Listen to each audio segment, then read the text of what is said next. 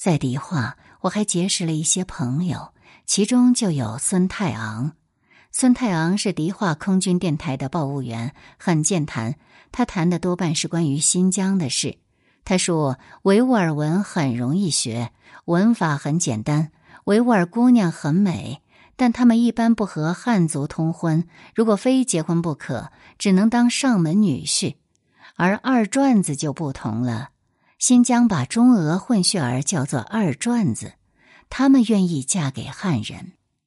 新疆人一般都对苏联反感很深，他们把苏联人叫老毛子。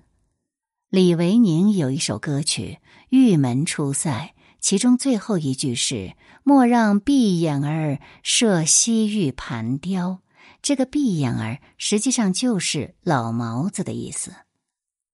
孙太昂说，老毛子经常制造边境事件。成批的维吾尔人、哈萨克人被他们裹挟到中亚西亚，有时整个村庄都被他们吞并。他又说，老毛子有个骑兵团，长期住在哈密，名字叫团，实际上是一个旅。这个团就是红八团，于一九四三年撤回了苏联。孙太昂还说，老毛子派了很多特务间谍深入新疆内地搞地质勘探，寻找矿藏。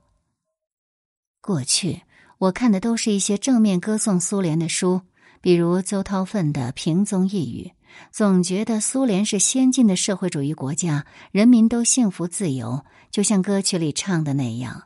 我们没有见过别的国家可以这样自由呼吸，那他怎么会侵略别国呢？现在听到这些完全不同的报道，总觉得不大对劲儿，有时候也会和孙太阳反驳。而实际上，苏联对新疆确实是怀有野心的。如果不是蒋介石及时采取果断措施，斩断了盛世才与苏联的勾结，大刀阔斧的解决了新疆问题，说不定今天的新疆会和外蒙一样吧。孙太昂也经常带我去逛街，我们身上穿的是航站发给的全副装备，一件不带布面的老羊皮袄。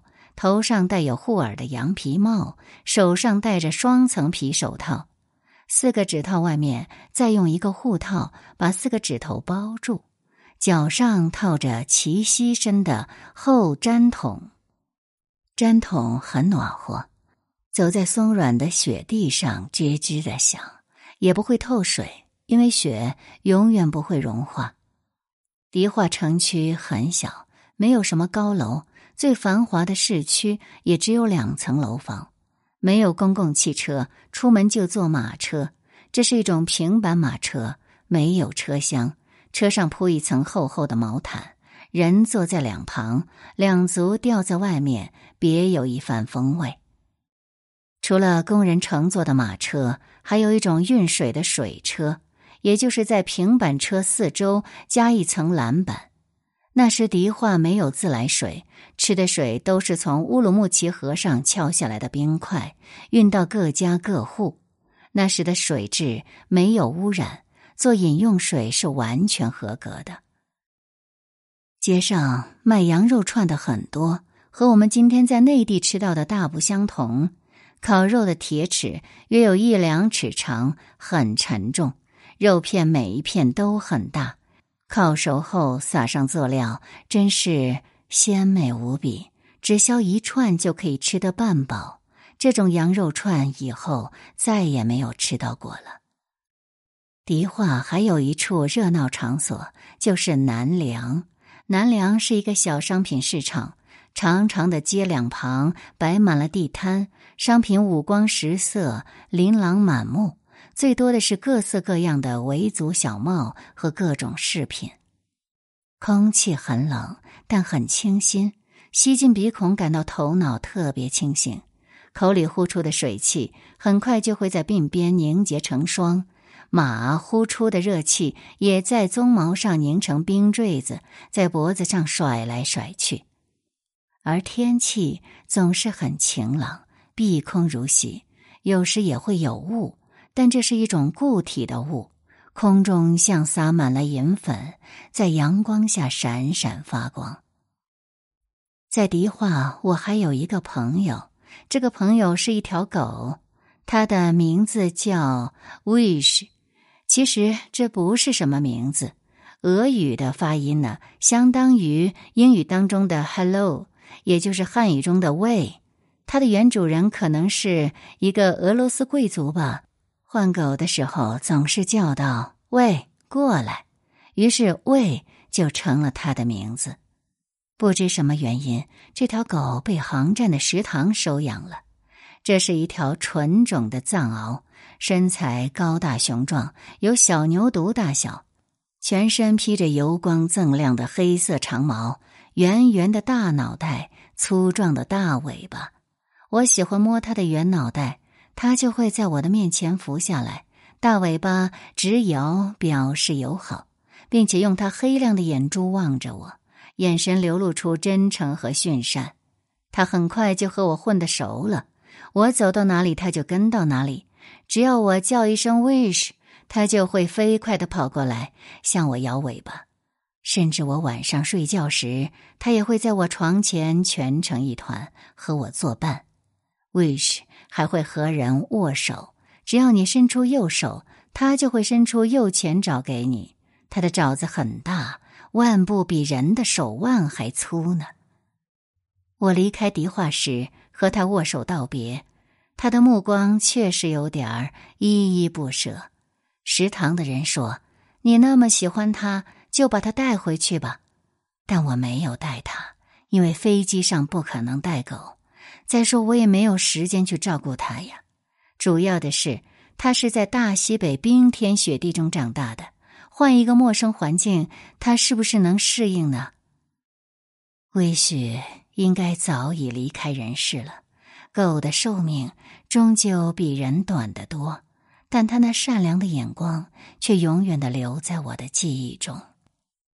一九四五年二月底，再一次来到迪化，正好碰上被盛世才打入黑牢的赵丹释放出狱。在迪化剧场排演于林的话剧《夜光杯》，那天正好是最后彩排。新上任的新疆省主席吴忠信邀请我们去看，并安排我们坐在剧场前排，和赵丹坐在一起。吴忠信把我们介绍给赵丹，赵丹和我们一一握手，然后就和伊富恩攀谈了起来，好像是问到了伊富恩飞越大西洋和驼峰飞行的情况。伊夫恩也谈到十字街头和马路天使，对赵丹推崇备至。经过几年牢狱生活的折磨，赵丹看起来又黑又瘦，但他嗓音洪亮，目光炯炯有神。《夜光杯》是于玲的早期作品，写的是地下工作者舞女玉丽丽诱杀汉奸应尔康的故事，有点像张爱玲的《色戒》。剧情却比《色戒》更曲折。演女主角玉丽丽的女演员，我名字忘记了。她穿一身红丝绒短袖旗袍，亭亭玉立，光彩照人，演技出色。在偏僻的塞外，能够物色到这样一位演员，实在难得。赵丹不久后即回到了重庆。一九四四年八月。以冈村宁次为首的华南日军发动了桂柳会战，空运大队也参加了这次会战，调动了二十多架飞机支援前线。基地设在广西长安，现在叫融安。每天从长安机场起飞，降落在桂林、柳州、丹竹机场做穿梭飞行，为前线运送军火给养。每天都要飞两三个来回。而其中距离前线最近的机场就是丹竹，那时日军已经攻陷梧州、藤县，这里距离前沿阵地只有二三十公里了。机场在西江岸边，飞机着陆时可看到宽阔的江面，橘红色的江水滚滚东流。机场周边是大片的荔枝林，此时也正好是荔枝飘香的季节，枝头挂满了红珊瑚般累累果实。趁着飞机降落后卸货加油的空隙，主人邀请我们参观他的果园。他说：“这一片荔枝至少在万斤以上，如果在成平年代销到梧州、广州，那可是一笔可观的收入。他又向我们介绍他的荔枝品种是当地最名贵的优良品种，这种小核糯粒，核小肉厚，甜美多汁。据说当地有一条不成文的规矩：凡是来看荔枝的人，主人就给他一个小茶杯。如果能够把吃完的荔枝核装满一茶杯，就可以不收他的钱。但等不到盛满一杯果核，就已经吃饱了。由此可见，果核之小，果肉之厚。当然，这只是个传说。那天主人并没有给我们茶杯，只是叫我们随便吃，尽量吃。不吃，反正也是烂在树上。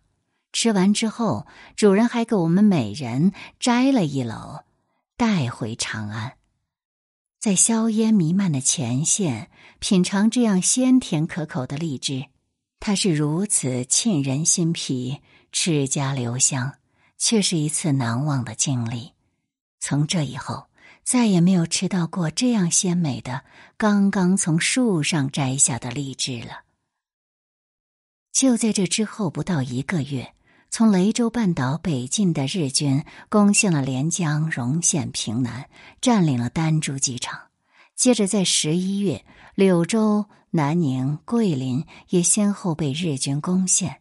至此，广西境内的机场全部被日军占领。日军攻陷桂林、柳州后，继续北进，攻陷河池、南丹，并于十二月五号攻入独山。桂柳战役是抗日战争中最后一场血战，在这一次会战中，我们是失败了，丢了很多地方，但只是暂时的退守。第二年春夏之交，我们就发起了反攻，并先后收复了桂林、柳州、南宁、梧州，把进犯的日军全部赶出了广西。据说，在日军攻占独山时。魏德迈曾经建议蒋介石迁都昆明，蒋介石这时对战局仍然是充满信心的。他当时回答：“纵使在重庆被包围，我也绝不离开重庆。”除此之外，我们还参加过光化、老河口战役，基地设在汉中机场和安康机场；再就是宜昌、长阳战役，基地在恩施和凉山。现在叫梁平机场，湘西南战役基地在芷江机场，但只有桂柳战役的规模最大，动用的飞机最多，持续时间最长，给我留下的印象也最深。但真正的一次最惊险的遭遇，却不是在前线，而是在后方的昆明。时间约在一九四五年春天。我们住在昆明金碧路空军招待所，快天亮时，外面忽然枪声大作，伊夫恩赶快把我们叫醒，离开招待所，但却没有找到我们来时乘坐的 station wagon。这个有点像今天的面包车，长头，车身杏黄色，但正好门前停着一辆大货车。伊夫恩当即钻进驾驶室，很快发动了汽车。我们也全部爬进了货箱。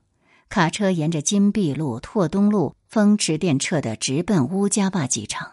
沿途不断从四面八方射来冷枪，我们只好蹲下身体降低目标。最后总算是有惊无险，平安飞回了重庆。后来才知道，这是龙云发动的一次未遂的政变。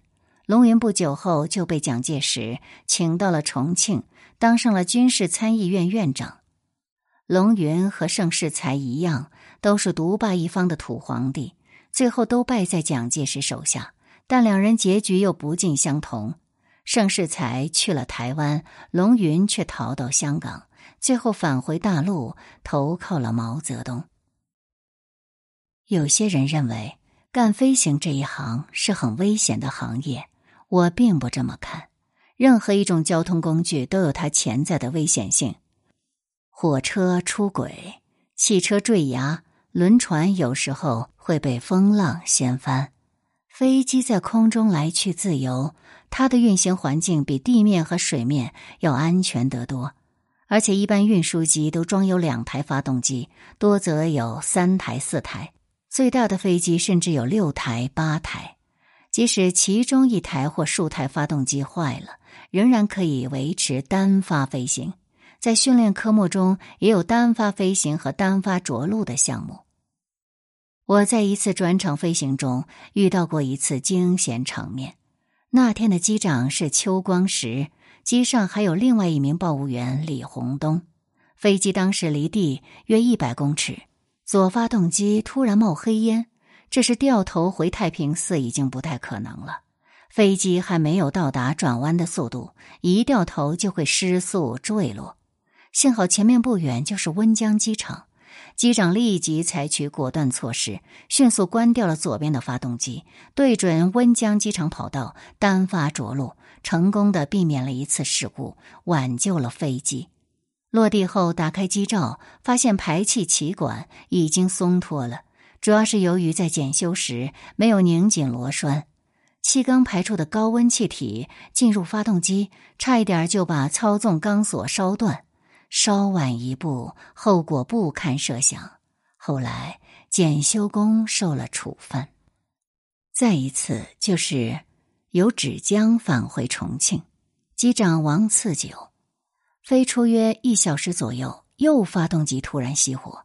当时正在云中飞行，下面是武陵山脉的崇山峻岭，最高峰凤凰山，海拔两千五百七十公尺。单发飞行只能维持平飞，不能爬高，会有撞山危险。王次九始终保持冷静，他判断是油路故障了，立即采取应急措施，紧急泵油，发动机终于重新启动，迅速爬升到安全高度，转危为安。王次九后来留在了大陆，在开封空军部队当飞行教练。事隔十年，我们再次见面。我那时在民航武昌南湖机场塔台担任调度指挥，他驾驶一架 C 四六在南湖降落，两人见面，情不自禁的拥抱在了一起，激动的谈起了那次经历，依然感慨万端。我在飞行生涯中遇到的惊险场面，也就是这两次。由此可见，遇到任何意外情况，只要能够保持镇静、从容应对，有些事故完全是可以避免的。就是前面提到过的那几次迷航事故也是如此。其实雷雨并不像想象中的那样可怕，雷雨中的闪电对飞机并不会造成损坏。因为飞机的全金属外壳是良好的导体，它对机内的人员和设备起到很好的屏蔽作用。再强大的闪电也只能通过飞机表面，不会击毁飞机或伤害人员。雷雨中的垂直气流也是局部的，范围很小，容易穿越。造成迷航的唯一原因是静电干扰，耳机里一片像鸣沙一样的哗哗声。导航讯号被淹没，罗盘指针摆动，使飞机迷失航向。而这时，需要的就是特别敏锐的分辨能力，从干扰中抓住导航讯号，让罗盘保持稳定指示，使飞机能够准确的对正航向。只有头脑高度冷静，才能沉着应战，并不是所有的报务员都能够做到这一点。而事故的产生，往往就在这千钧一发之间。今天的波音飞机，巡航高度都在一万公尺以上，可以避开一切影响飞行的恶劣气象因素。而当年的 C 四七不行，它只能够在对流层以下飞行，必须和各种坏天气打交道。除了雷雨之外，对飞行影响最大的是结冰。在我国西南高原上空，春季常会出现大片的冻雨区，厚厚的云层中充满了过冷的水滴。在这种云中飞行时，飞机就会结冰。C 四七本来有除冰设备，翼前沿有一层橡胶厚膜，内部可以鼓气，使冰层破碎；翼面还可以加温。但如果结冰速度太快，除冰设备会失效。结冰使机翼的负荷超过设计的临界值，后果非常严重。一九四三年春天，就有一架从芷江飞重庆的 C 四七，途中严重结冰，已经穿出云层，到达了白市驿机场的上空，但还没有来得及着陆，机翼突然齐根折断，飞机在空中解体坠落，造成机毁人亡的惨剧。